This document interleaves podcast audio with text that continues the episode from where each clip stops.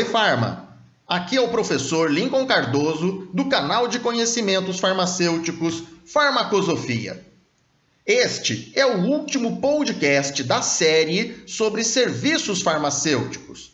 Foram nove transmissões abordando este importante assunto que revolucionou o exercício profissional farmacêutico. E neste último podcast desta série, eu vou falar sobre o serviço de acompanhamento farmacoterapêutico. Vamos lá? O acompanhamento farmacoterapêutico, de acordo com o Conselho Federal de Farmácia, é o serviço pelo qual nós realizamos o gerenciamento da farmacoterapia. Para isto, devemos analisar as condições de saúde os fatores de risco e o tratamento do paciente. Também devemos promover intervenções gerenciais, educacionais e de acompanhamento do paciente. O objetivo principal deste serviço é prevenir e resolver problemas da farmacoterapia, a fim de alcançar bons resultados clínicos, reduzir os riscos e contribuir para a melhoria da eficiência e da qualidade da atenção à saúde.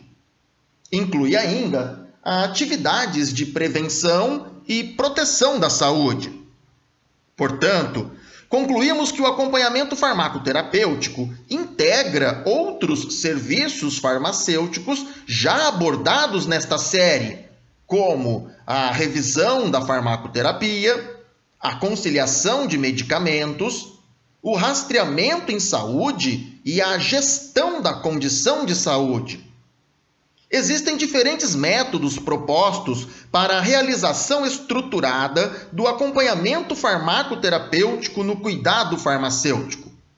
Entre estes métodos, destaca-se o Programa DADER de Segmento Farmacoterapêutico, criado pelo Grupo de Investigação e Atenção Farmacêutica da Universidade de Granada, na Espanha, em 1999.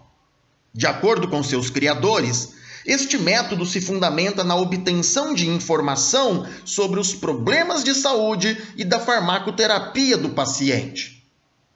O acompanhamento farmacoterapêutico é um serviço de cuidado farmacêutico contínuo por isto, é indicado para o acompanhamento da farmacoterapia de pacientes crônicos, polimedicados ou não.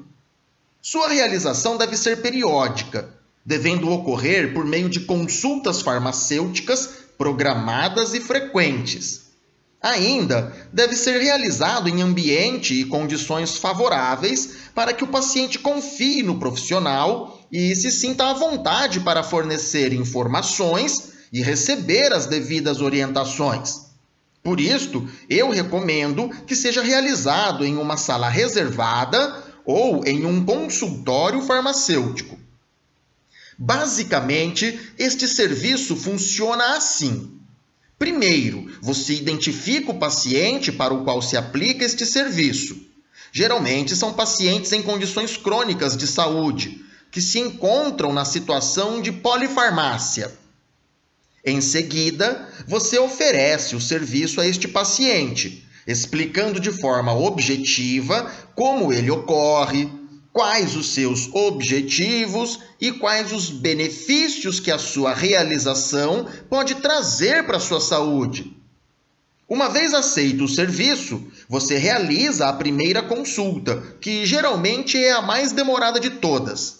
Isto porque, nesta ocasião, você vai abrir o prontuário do paciente, colhendo dados pessoais e elaborar os históricos de saúde e farmacoterapêutico. Concluída esta etapa, você agenda a segunda consulta e solicita que o paciente traga, nesta próxima consulta, todos os medicamentos que ele utiliza, com as respectivas prescrições, se ele as tiver.